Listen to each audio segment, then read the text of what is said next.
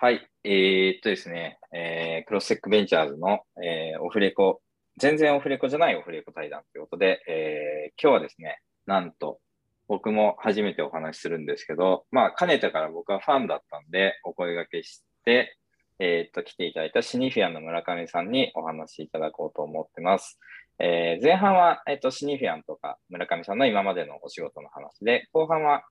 えー、っと、スタートアップ産業全体について、どういうことを考えられているのかとか、えー、お話いただければなと思ってます。村上さん、はじめまして、よろしくお願いします。島さん、よろしくお願いします。貴重な機会いただきまして、楽しみにしています。はい。でこれ聞いてる方はですね、まあ、ある種、あの、スタートアップに興味がある方が多いと思って、まあ、村上さんのことは当然知ってると思うんですけど、簡単に村上さん、あの、自己紹介していただいてよろしいですか？はい、ありがとうございます。あの村上隆文と申します。そもそも私の下の名前の漢字を読める人が日本にいないっていう確かに難しいですね、読み方は。はい。ね、あのホリエモンと一緒の下の名前なんですね、実は。ああ、確かに。どうでもいいんですけど。で、あのシニフィアンの共同代表をやらせていただいておりまして、うん、あのシニフィアン自体はですね、ちょうど5年前に作った会社で、まあ、あっという間だなと思っておるんですけども、あのいろんなまあミッションをまああの実現するために作った会社なんですけども、そのあたりも少し前半か後半かで話もできればと思うんですけども、まあ、とにかくあの、まあ、日本を良くしたい、社会を良くしたい、元気にしたい。で、その中でスタートアップっていうのの果たす役割大きいんだけども、スタートアップのエコシステム自体をね、もう一段、二段、やっぱりアップグレードしていくっていうことが必要で、まあ、そういったことを実現するためにですね、特にま当初から、まあ、あのグロースとかポスト IPO とかね、経営とかマネジメントとか、まファイナンス、ガバナンスとかですね、まあ、あんまりちょっとスタートアップからすると、やもするとね、あまり注目されてなかったところによりハイライトを当ててやっていこうということで、あの5年前から指導した会社の代表をやらせていただいてますと。で僕自身はですね、あの非常にこう変わったキャリアなんですけども、あのまあ、そもそもすごい田舎者でですね、あの今スタートアップの若い人たちからすると、なんだろうな、自分が田舎兵庫県の田舎で、まあ、姫路っていうところでそれで育ったんですけども、まあ、本当に世間知らずでしてですね、何も知らなかったんですけども、結構ですね、紆余曲折あって、今、それなりにいろんなことよく知ってるなというふうに自分でも思うんですけども、当時は本当に全く何も知らなかったんですよね。なんですけど、田舎から出てきて、まあ、東京っていうところでも仕事させていただいて、グローバルっていう、まあ、あのところでも仕事をさせていただいたりとか、まあ、そういう意味ではいろんな、まあ、あの地域的なところでも仕事をさせていただきましたし、あとはまあそのスタートアップ今専門にやってますけども、本当にこう大企業とか海外のグローバル企業とかですね、そういったちょっとまフェーズの違う、カルチャーの違う会社っていうのともいろんなお仕事をさせていただきましたしで、あと私自身ですね、もともとはあの正直ビジネスをやるようなキャリアというよりはですね、うちの親もちょっと変わった人で、なんかあんまりサラリーマンをやるイメージがなかったので、一芸を磨いてなんかちょっとやるみたいなですね、まあ、ちょっと全然今とは違うようなことを志してたんですけど、全く芽が出なくてですね、まあ、普通にそれで大学に行って、で、大学行って何するか決まらなかったんですけど、まあ、かねてからやっぱり、あのまあ、エンジニアリングサイエンスというのはね、それなりに興味があって、で、その中で宇宙工学っていうのをね、志してやっておってですね、で、幸いのことにですね、当時、まあ、今もそうなんですけど、宇宙産業って本当に、えーまあ、ガバメント温度だったわけなんですよね。うん、で、スタートアップがまだなかった時に、まさにこう日本の他の産業よりも早くガバメント温度だったがゆえに早くこうなんですかね停滞期が来たというかなので新しいスタートアップの枠組みが本当あればよかったんなかったので、まあ、当初はその東京大学が中心になってスタンフォード大学とですね宇宙の民民主化というか民営化っていうのを大学発でやるっていうのがちょうど始まった頃で、それのまあ最初の衛星を作ったりするっていうのは、幸運なことに関わらせていただいて、まあ、そういう意味で今流行っているですね、コンステレーションっていうのの走りをですね、まあ、大学の時にやっていたので、非常に面白い宇宙ってあの普通の今やってる DX って本当に1年でねランドスケープがガラッと変わりますけど宇宙って面白いことに2 3 0年前言われてたことが今あんま変わってないんですよね なのでそういう意味ではもう今のテーマっていうのはもう昔から言ってきたことようやく社会実装が進んでるって感覚でまあ、研究のテーマからすると本当にもうあのそういったものでやってましたと。で、その後にですね、あの大学、マスターを取りながらですね、宇宙研っていうところに行かしたで、当時はまだ宇宙研っていうその、蓮舫さんがメストを入れる前だったんで、研究機関だったんですけど、その後 JAXA に統合されてるんですけども、まあ、そこであの、まあ、当時もですそちらも一緒で社用産業でして、予算がないんですよね。でそこでまあなんかあのまさにスタートアップだと思ってましてさっきの大学の話の JAXA もですね。なんでかっていうと結局人物金がないんですよね。で工夫してなんとかやるまあスタートアップも一緒じゃないですか人物金がない中でだからそういう意味では DNA 的にはですねエンジニアリングと宇宙の中でこうスタートアップ的なこう DNA があったなということと、あとはやっぱりこの宇宙って最後結果が出ないと何も意味がないというか火星に行くって決めたら火星に行かなきゃいけないんですよね。スタートアップを最初にミッションを決めてミッションって言葉が一緒なんですよ、実は。ああ、そうですね。えー、火星探査のミッション、スタートアップのミッションで、うん、ミッションを決めて、そのミッションを実現しないと、まあ、そんな価値がない。という意味ではあの、そういったミッションドリブンでやるっていうのはすごく似てて、そのためにはありとあらゆるテクノロジーを使いこなす。っていうのは宇宙産業なんですけども、スタートアップありとあらゆる、なんというか、えー、ものを使いこなしてサバイブしていくっていう意味では、まあ、似ててですね、まあ、ね逆に言うとこう、営業にこだわりすぎて、テクノロジーにこだわりすぎてもスケールしない可能性がある。宇宙も一緒で素材にこだわりすぎて、制御にこだわりすぎただけでもミッションがコンプリートしないという意味では、本当に広い視点でミッションドリブに物事を進めるっていうのがすごく似てると思ってまして、で僕も好きだったんですけども、やっぱこのはやぶさプロジェクト、ローンチ前だったんですけども、私、川口先生っていう、まあ、有名な先生のところでやらせていただいていて、まあ、非常にこうしんどいんですよね。もう本当にこういわゆるこうスタートアップの2011年ぐらいのイメージじゃないですかね。資金調達に苦労しすぎて、資金調達に苦労しすぎて、起業家やめようかと思うぐらい、うん、まあ、当時の宇宙産業も国から予算が下りなすぎて、うん、宇宙やめようかっていうぐらいこうしんどくてですね、本当にトップノッチのアントレプレーナーイコールトップノッチの研究者ですら国から予算がもらえないっていう時代で、だからああいうはやぶさプロジェクトがまあ結果として生まれたと思ってるんですけど、うん、まあ、そこで私は周りを見た時に、まあ他にも優秀な人がいっぱいいて、どうするんだっていう時に、やっぱり海外の学会とか行ってですね、まあ、今の一緒ですよね、スタートアップでシリコンバレーとか中国行って刺激みたいなもので、うん、海外行くとやっぱすごいんですよ。日本はもう社用でしたけど、海外は逆にもう中国とかインドが来るって分かってたね、国防をかけてもう軍事に振ったんですよね。昔は米ソ冷戦で、えー、えー、まあ、いわゆるその大義をかけて、ケネディがうんちゃらってことで、アポロ計画とか、それが終わったとも軍事だった、軍事予算で回ってたんですよね。で、日本は軍事がないので、社用になっちゃって。で海外行くとすごいんですよ。要は日本のスタートアップ商売よりシリコンバレーすごいみたいな、ちょうど10年前ぐらいの感覚が宇宙、僕がいたとこあって、うん、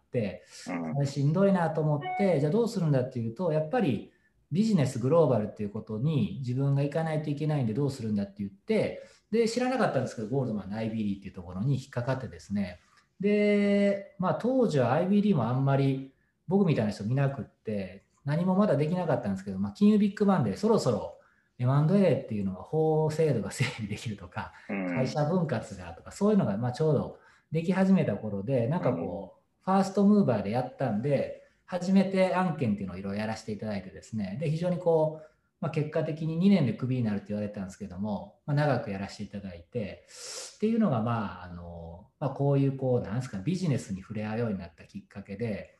っていう感じですかね。うん、なるほど。あの、そこら辺はね、あの、興味ある方、僕も読んだ村上さんのサステナブル資本主義って本に、そこら辺の背景もう少し細かく書いてあるので、ぜひ読んでください。読んでいただきたいなって感じですけど、で、ゴールドマンでいろいろ、あの、まあ、宇宙の研究を JAXA 等でされて、ゴールドマン・サックスで、えー、まあ、ある種いろんなプロジェクト、えー、金融面、金融のプロとして手掛けられて、その後シニフィアンの、えっと、設立につながるんですけど、えー、っと、もともとあれですか、ゴールドマンの時から、えっと、お客さんとか関係者の中にスタートアップ、もしくはスタートアップ的な会社みたいなことは多かったんですか、ね、はい、僕はそういう意味では結構、そこに一番近い、ゴールドマンの中でも一番近い立場の人だったと思ってまして、うんうん、えー、例えばですけど、まあ、僕はまあいわゆるテクノロジーグループとか M&A グループっていたんですけど、なのでお客さんが日本の大企業だとソニーとかソフトバンクとか、うん、そういうこういわゆるまあ大企業の中で一番近い。ただ、裾野としては、日立とか富士通とか NC とかは、うん、いわゆるこうテックスタートアップです。の大企業版みたいな人が、大企業のお客さんだったということ。と、私、あの、最後ら辺の、いわゆるその、IT とかの日本の責任者ってまあ何かというと、まあ、いわゆるその、えー、スタートアップ的なアジェンダがあるところ、ただ日本で当時はまだそんなスタートアップっていうところでめぼしいところがなかったと思うんですけど、で、自分の後輩がこうみんなメルカリだ、マネホだっていうふうに行き出して、で、その後僕が辞めてるので、まあ、まだそうじゃなかったんですよね。ただ、あの僕の立場上、僕の PR 海外の人っていうのは、いわゆるそのシリコンバレーの Facebook とか、アリババとか、まあ、そういうのを担当する人たちだったんで、まあ、そういう意味では触れ合いますし、で僕自身がその基本的には海外のスタートアップの動向をウォッチして、まあ、日本の戦略に生かしたり、日本のお客さんに投資させたり、買収させたりっていうのをする仕事だったんですね。まあ、あんまり言えないですけど、例えば、ドロップボックスとかスラックがもっと数百億の時、 DocuSign とか、もう全然もう、あの、皆さんにお勧めしてたんですけど、誰一人買わなかったですけどね。まだ SARS ブームにもない時です、ね、なる前で、なんだこの赤字のやつはソフトウェアのバリュエーションって、PSR の7倍、8倍、高すぎて赤字の企業に売り上げの8倍なんかありえねえみたいな、うん、今思ったらもう激安なわけなんですけど、うん、そういう意味ではあの、海外のスタートアップのエコシステムとは触れる立場にいたし、まあ、海外のスタートアップにも会いますし、海外のベンチャーキャピタルとも話しますし、僕のピアノの人はそこを担当している人が多かったので、まあ、それは日本の中で一番こう、ある意味、海外の勢いに触れる場立場だったんですよね。で一方で日本で担当しているのは、いわゆる旧大前とした日立とかソニーとかっていうところでいくと、このコントラストがですね、まあ、投資だとかもあるんですけど、すごいはっきりしてるんですね。なので、自分がやっぱゴールドマンが最終的に辞めるきっかけになったのは、このコントラストを一番感じる立場にいたから。っていうのがあって、これをこのまま放置しても、長年やっても、僕そもそもゴールドマンに入った理由が、日本のテクノロジーがいいけてるいけてるはずだから、世界にちゃんともう一回勝てるようになんかサポートする仕事っていうのでああいうのを選んでるんですけどでも結局長年やっても差は開いただけで、うん、やっぱりあのできたものを変えるんじゃなくて新しいものを生み出さない限りはダメだと思ってもスタートアップ側に100%時間を振ることにしてるんですね。そもそも僕あのシニファン作る前は皆さんも一回は考えたこと起業家を志してましてですね、うん、でもやっぱり辞めた理由は僕はどっちかっていうと当時あんまり SARS とかやる気持ちはなくてもう少しテック系のっていうのを考えると、やっぱ10年前ね、手島さんとか社会説法ですけど、テック系のスタートアップやってうまくいくイメージが僕持てなかったんですね。それ自身がエコシステムの課題で、やるんだったら海外行くしかないなと。で家族の都合もあって、当時海外に行くっていうのは震災直後で、マジ考えましたけど、ちょっと思い切れなかったっていうのがあって、で、結果的にもじもじしてる中で、どちらかというとエコシステムを変えていく方が近道なんじゃないかということでシニフィアンっていうふうにつながってるんですけどね。なるほど。シニフィアンに実、あの、シニフィアン出てきた時って僕もすごい覚えてるんですけど、まあ、あの、ポスト IPO スタートアップが、あの、なんか直面する壁、あの、突然、プレ IPO から状況が変わる中で、そこの変化に適応できずに、えー、グロースできない会社が多いっていうのは、まあ、ある種、ハッとさせられた着眼点で、今やね、なんか、そういう壁があるよっていうのは、比較的、えっ、ー、と、共有値になってきたのかなって感じですけど、あの時は、あの、ハッとさせられたなって感じだったんですけど、も、もともとはシニフィアンって具体的な形になる、あれ、あれですか、半年とか1年前ぐらいから準備してたんですかもっと前なんですよ。あのー、そうなんですね。うん2、2, 2年は前だと思いますね。うん、なんだけど、やっぱり僕もそうですし、あの、みんな急に、まあ、当時朝倉シリコンバレーにいて、うん、僕も小林も現職があって、そんななんか、パッと辞めれる状況でも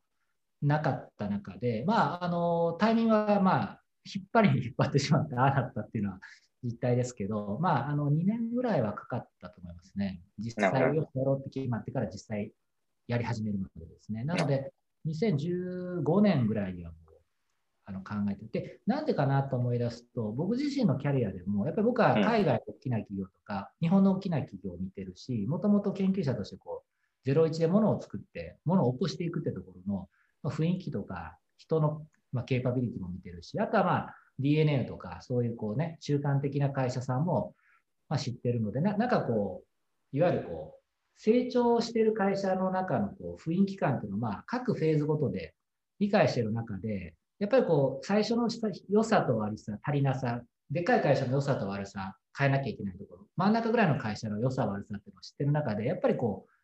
ボトルネックが間にあるんじゃないかっていうところで、ぶっちゃけ後ろのレーターもっとソニーとかのフェーズでも変えなきゃいけないこといっぱいあるんですけども、うん、ここまで言うと変えられないんですよね、簡単には。はいはい、自分たちだけではってことですね。なので、じゃあ、生まれたての赤ちゃんにいきなり難しいことを教えるのかって早すぎるし、もう、もう、もう出来上がった人たちに今更行動変容しようってかなり難しい中で、出来上がり始めたまさにこう、中学生とかですね、もう才能があることも分かったし、まだ素直だしっていう、この状態で、いかに正しく世界を目指していくように伴走するかって、まさにこの中学生ぐらいで、オリンピックの金メダリストに伴走するこうコーチのような、こういうところがしっかりできるかで、本当に才能ある子が世界で勝てるかどうかで多分分かれてくるんだと思うんですよね。なので、やっぱり柔軟性があって、聞く耳があって、ポテンシャルがあるっていう、このフェーズがまさにこの僕らがフォーカスしているグロース期、ポスト IPO に向かっていくこのグロース期のところが、まさにそこに該当するんじゃないかなと。で、正直、あの、中間的な会社さんも本当にいろんなファイナンスを使いこなせてないメガベンチャーいっぱいあるの知ってましたし、ガバナンスのこと知らないメガベンチャーいっぱいある。組織課題を、うん、いっぱい積もってるメガベンチャーいっぱいあるの知ってましたし、で、スタートアップがもう何も手が回ってないのをみんな知ってたから、やっぱりこの状態で旅立っていっても、海外のスタートアップって意外とその辺ができる人がいるんですよね。それも分かっていたので、やっぱりあのテクノロジーだけにベットしてては、海外との競争に勝てないし、日本の中でもやっぱ大企業に追いついていく、まあ、奪っていこうとしたら、やっぱりその、いろんなものを整えていかないと、ちっちゃな市場、ちっちゃく取って終わってしまうっていうところだったので、やっぱりこの皆さんが好きなビジネスモデルとかプロダクトだけではなくて、周辺の総合力を高めていかないといけない。で逆にみんなそこ語りたがらないけど、ちゃんと世界で買ってる人っていうのは、才能があるだけじゃなくて、ちゃんと体を作ったりとか健康管理したり、ね、日々の生活習慣を整えたり、イチローさんみたいにしてるみたいに、実は言わないけどやってることがいっぱいあって、そういうこと全部やって初めて才能が開花するということだと思ってで、日本には多分イチローも大谷翔平もいっぱいいると思うんですよね。ただ、あのそれがイチローとか大谷翔平という形にまだ現れてないんだとすると、じゃあ彼らが才能だけじゃなくて何か小さい頃から培っていたものにハイライトを当てて、それを型化してエコシステムに還元していくことが、まあ僕らで言うと経営知見を回していくっていうことと同義だと思っていて、ここがですね、やっぱりこのグローステージでしっかりインストールできるかどうか。で僕がね、最近言語化してずっと言ってるんですけど、これ、企業の OS をインストールするってことだと思うんですね。で、どういうことかっていうと、赤ちゃんの時って OS がないんですよ。うん。だから動きが悪いんです。はい。で、大企業になると OS が古いんです。うん。だいまだに Linux うん、みたいな話で。で、グロースキって OS がないまま走る人がいたり、間違った OS をインストールする人が出てくるんですね。うん、そこで最新の OS を入れて、しっかりとアップデートしていくってことをしていかないといけないって見ていくと、やっぱりその OS が良くないとアプリケーションが動かないので、うん、日本の僕の経営の課題っていうのは、OS が大企業に関しては古い。OS を変えずにアプリケーションの議論ばっかりしてるから、ダメだというふうに、まあ、端的にと思っているので、で、若すぎるスタートアップにいきなり OS の話をしても、まだアプリケーションがなさすぎて、OS の実力が発揮されない。グロースキにしっかりと OS を整えることが大事だと思っているので、まあ、そういったことにフォーカスをして、えー、やってるのかなと思ってます。なるほど。で設立は2017です。7ですよね。はいはい、でそこから5年経って、えっと、おそらくだいぶ変わりましたね、やっぱ日本のスタートアップ。いや、これあの僕も先輩、多分手島さんもそうだった僕でも早くスタートアップにフルコミットされてる先輩方で、うん、例えばね、あのグロービスのキャカリアゾンさんとかにもおっしゃってたんですけど、はい。うん、本当に二十数年やっていて、二十数年の変化よりも、この5年の変化の方が大きいんだと。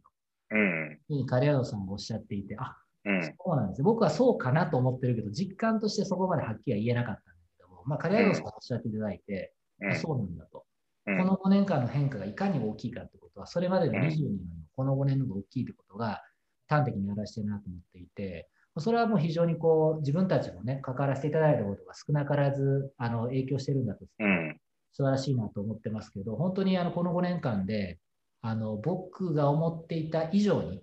変化が早かったし、うん、この変化の速度を落とすことなくやっていきたいなとは思ってますね。村上さんがその2017年間の変化で、なんか、あの、あ、これは象徴的だったなと思う、なんか、ケケースなりニュースなりってなんか一つ二つ挙げるとなんか、はいはいはい、ああと思ったのは何ですか？あなかなかいいご質問でありながら、はい、パッと、あの、一つ二つで絞ると、ちょっと一瞬考えさせていただくと、うん、どうですかね。やっぱり、海外が、あの日本に注目し始めたっていうのは、僕の中では結構大きなイベントかなと思って、例えば、えーまあ、それ海外っていうテーマで、まあ、一番最初に、あのまあ、スマート HR、まあ、今公表しましたけど、シリーズ式で僕らがリード取ったらです。これ、セコイアも入ってるんですね。はい。で僕らがリード取った時にセコイアが入る時に、その1年ぐらい前から、かなりやっぱセコイアが日本で投資案件を探していると。2018年ですかね。うん、かなりセコイアが探してるって話で、うん、で、多分手島さんとも聞かれたと思うんですけど、うん、あ、ツインと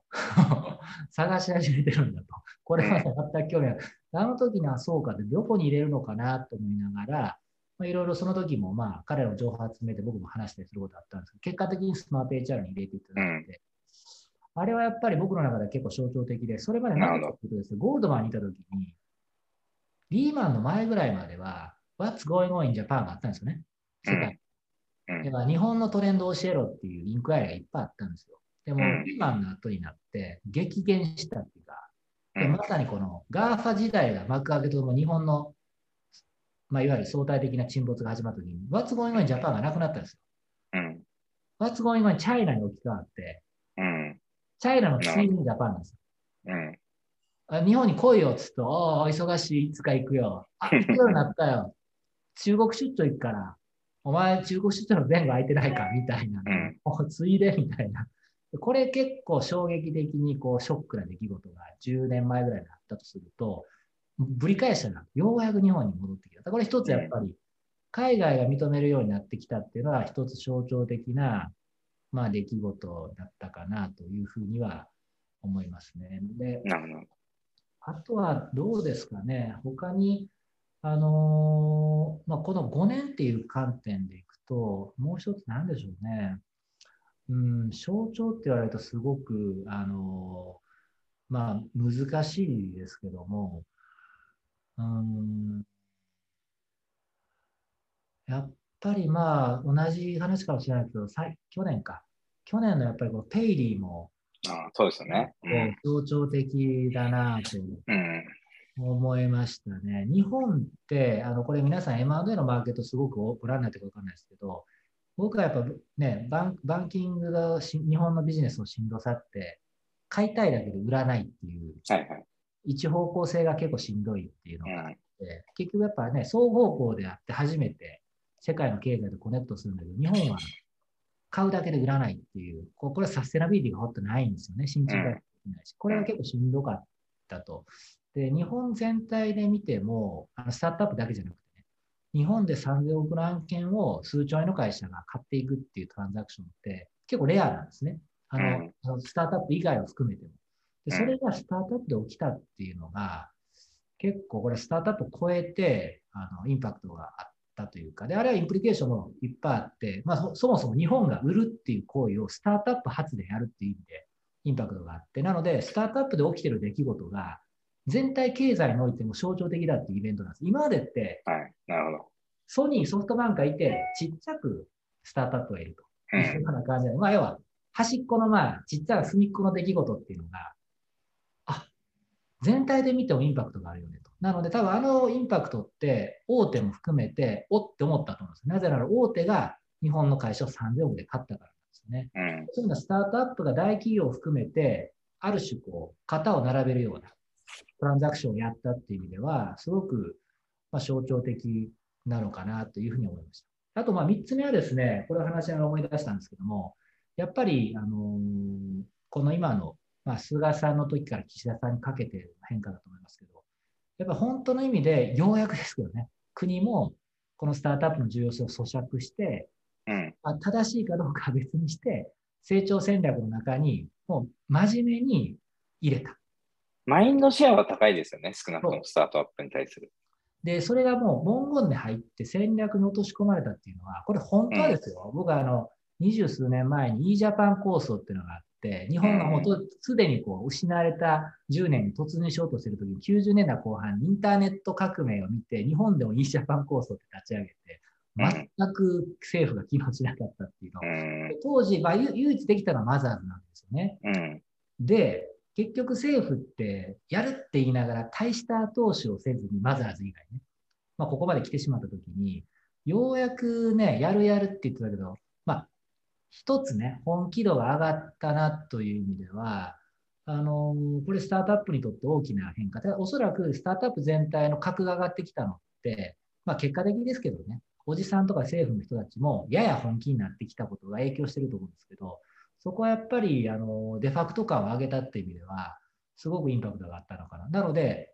こう M&A とか経済的なインパクトで Paidy っていう象徴的なのが出たり、海外から認められるようになったり、政府の人が本気になったことが、結果的にエコシステム全体のモメンタムとか格、要はなんかこう、隅っこでマイナー競技やってるんじゃなくて、フィギュアスケートでマイナーだと思ってたら、羽生君を見てすごい問題になったんだ。要は、メジャーススポーツに格上がされたっていう感覚がある。これって結構大事で、多分僕らも含めて手島さんもそうだと思うんですけど、やりがいとか責任感とか、で多分起業家も本当にやりがいとか責任感とか社会性っていうのを意識するきっかけにすごくなると思うんです。なので、本当にこう、デファクトだとか、本当に必要なものだって認められたことによって、多分全員の意識が1、2段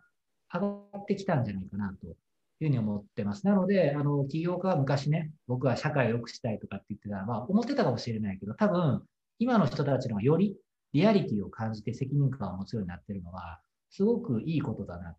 なので、大人がなるべく、あなた大事だ、あなたが好きだっていう、ポジティブなメッセージをしてて、やっていくことですごく大事で、多分20年前はスタートアップはなんか、どっちかというと迫害されていたような。そうですね。俺は社会を良くしたいって言っても、社会からはそこを求められてない感じがそうなんですよ。だから、今、社会の側もお前たちしかいねえよって言ってくれてる感じですよね。これがね、結構僕は大きいんじゃないかなと思って、だからこれから多分企業が志す人は、本当にこう責任感とやる気の両方を持って、しかもやれば変えられるっていう、こう、ある種の希望を持って多分望む。多分20年前の人は、どっちかと反骨精神で、おいおい、おいじゃあ俺やってるよみたいな、多分感じだったのが多分変わってきたきっかけで、これは僕らとしても気をつけなきゃいけないのは、社会のこう格が上がった時に、品格のある行動を多分していかなきゃいけない。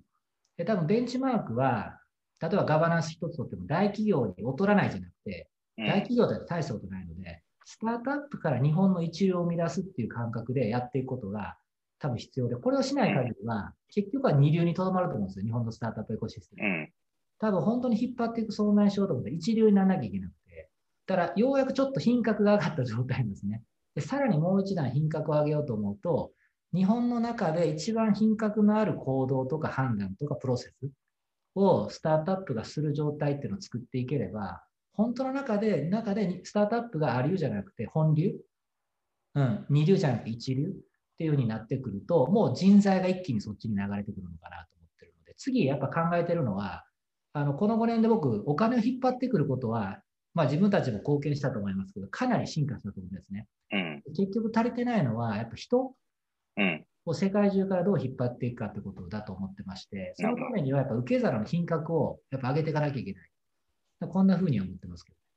なるほど、ありがとうございます。まあ、僕の身近なとこでも、多分、あの、メルカリの山田慎太郎さんとか小泉さんクラスだともうそこを意識してますよね。やっぱり自分たちが率先してガバナンスのレベルを上げて、かつ新しい形を率先して提示していく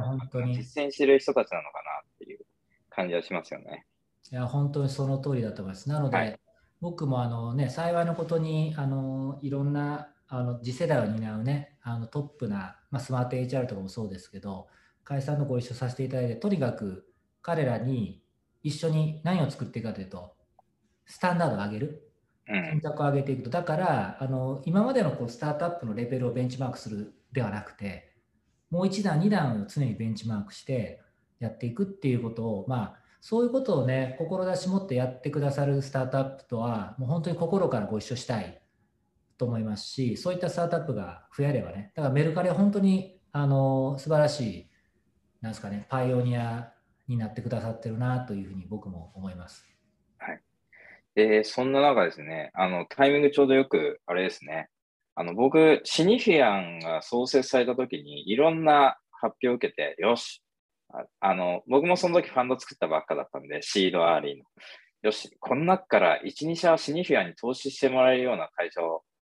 あの、作り出そうと思って、1号ファンドの投資をですね、2018年から始めてたんですけど、ようやくですね、あの、一社、あのシニフィア村上さんとですね、ご一緒できる会社が出てきまして、先般発表されたベースフードっていう会社でして、えー、僕は2019年に、えー、まあ、ちょっと早いシリーズ A ぐらいの時に投資させていただいて、まあそこはもう本当、橋本さんがスケール感あるなって感じの感覚、あとやっぱり、なんていうそそういう意味だと品格が当時からありましたね、橋本さんで言うと。っていう感じで、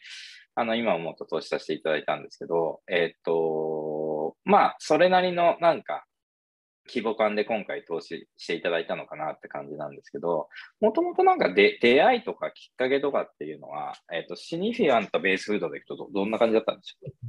これはですね、あの、これで変わったあれで、まあ、変わったってことじゃないですけど、あの、橋本さんが DNA じゃないですか。はいはい。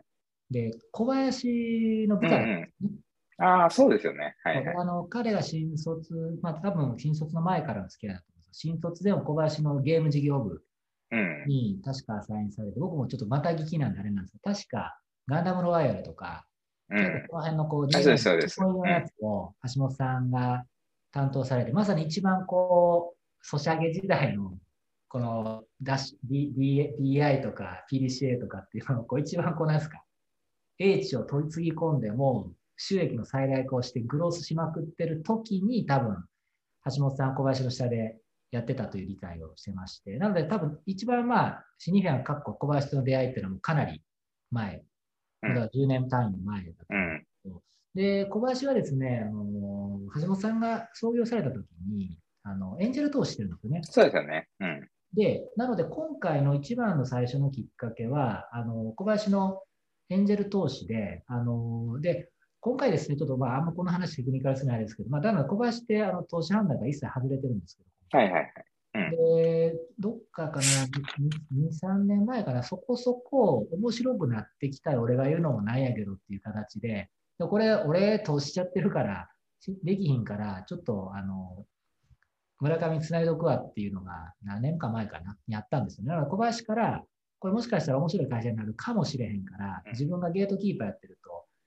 あれだから、ちょっと早めに村上つないどくわっていうのが、えー、最初だったと思います。うん、なのでそ、そこがきっかけなので、まあ、あるある意味ちょっと変わった出会い方は僕からすると、まあ、小林からトップアップだったっていう謎の状況ですけど。でリアルに検討していただき始めたって去年の秋とかそんな感じですか？そうですね。これは、まあ、これも話のか分かんないですけど、実はですね、あの今回の、これは橋本さんの方側が言ってるか分かんない、僕はどこまで言ってるか分かんないんですけど、あの橋本さんって極めて堅実な経営をされる方じゃないですか。はい、はい。で、あの、本当にキャッシュフローとか、そういったこともすごく意識されて、バーンとかグロースとか ROI とかすごく意識されて、あの経営される方で、多分あの DNA 自体のソシャゲの経験にってらっしゃると思うんです。うん、で、あるがゆえに、僕が最初にお話し始めた 2, 2年、3年ぐらい前の時って、あ着実にやって伸びてると。で、どっかのタイミングでね、ある程度キャッシュが回る状態を迎えちゃったんですよね。うん。ある程度。なので僕はせっかくお話をし始めたんだけども、いやーっていうのは、山根さん、調達いらないっすわっていうのが、はいはいはい。結構ね、あのー、ずっと、あの、僕と橋本さんの間にあった関係性の中で、調達いらないです、みたいな感じ。まあ、それでもまあ一応、あのずっとお付き合いしてたんですけど、どっかで、あの、僕の方が橋本さんの癖とかね、経営のスタイルっていうのをだいぶ理解した頃に、あの、どうやったら、あの、本当にベースフードが、あの、より大きくなれるのかっていう議論を、まあ、ずっとしてたわけなんですよね。その議論は、実はずっとしてたんですよ。資金調達うんじゃなくて。で、どういうふうにすればベースフードが本当にもっと大きくなるか、どういうふうにギアチェンジをしていくのか、まあ、いろんなテーマでお話をさせていただいていて、まあ、あの、そのテーマの中の議論で、いろんなこう橋本さんの中で整理されたときに、ある時点、去年の前半ぐらいかな、去年の前半ぐらいまでは、春ぐらいまでおそらく引き続きお金はいりませんモードが、比較的支配的だったんですけど、橋本さんの方からですね、去年の半ば頃か忘れましたけど、村上さんと、ちょっと、ようやく村上さんの言ってることの意味が分かってきて、グロースをさせるために何が必要かということの青写真が出てきつつありますみたいなのを、去年の、まあ、半ばか前半ぐらいに連絡をいただいて、そこで初めて、あ、資金、もしそれがあるんだったら資金がいるかもしれませんというところで、まあなんか、より具体的な成長戦略、スラッシュ、もしかしたら資金を取るかもっていう話が具体化したのはさっき手島さんがおっしゃった通り、去年からですよね。だそれまでは資金調達はないんだけど、とりあえずどうやったらベースがもっとすごくなるかっていう、ただその話をしてたに過ぎなかったっていう感じですかね。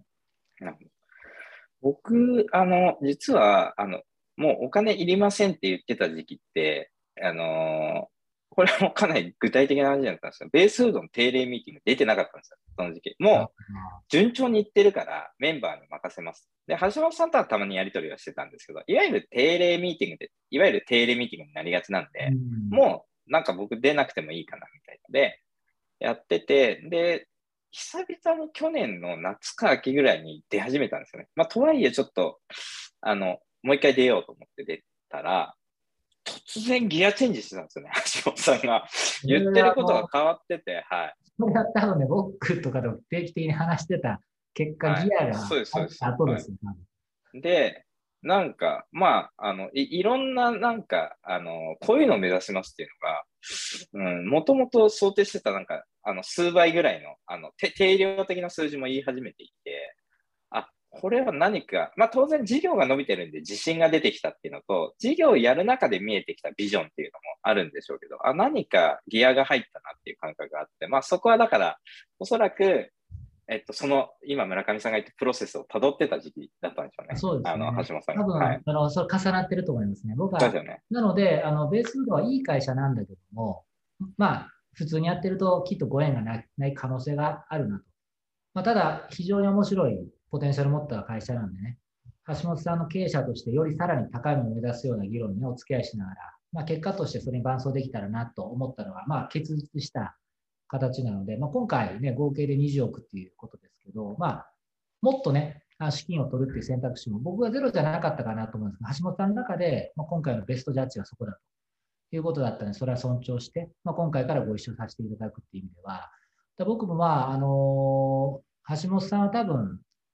できると思ったことをしっかりやりにく力は経営者と違うでレベルが高いと思ってるので、僕は多分ご一緒するとすると、橋本さんができると思うイメージを広げてあげること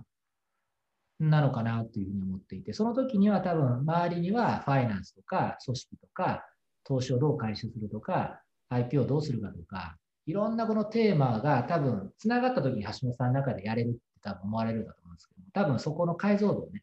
上げることで、よりこう大きく投資をして大きくなっていくような、こんなイメージをこうご一緒に作り上げていければいいのかなと。あの会社さんが持ってる世界観とか、橋本さんの真面目さとか、社会的なニーズっていうのは極めて高いので、そこは多分僕らがいちいちいじらなくても、もともといい企業のミッションを持たれてる会社だと思ってる。あとはそのポテンシャルをね、どうやって僕らが引き上げるお力になれるかっていうふうに僕は捉えております。わかりました。ありがとうございます。じゃあ、えっ、ー、と、前半戦は結構面白い話が聞けたと思いますので、こんな感じで、後半戦はですね、あの、村上さんとかシニフィアにフォーカスするにて、まあ、今後のスタートアップ産業についてみたいなことをちょっと話していきたいなと思います。前半戦村上さん、ありがとうございました。ありがとうございました。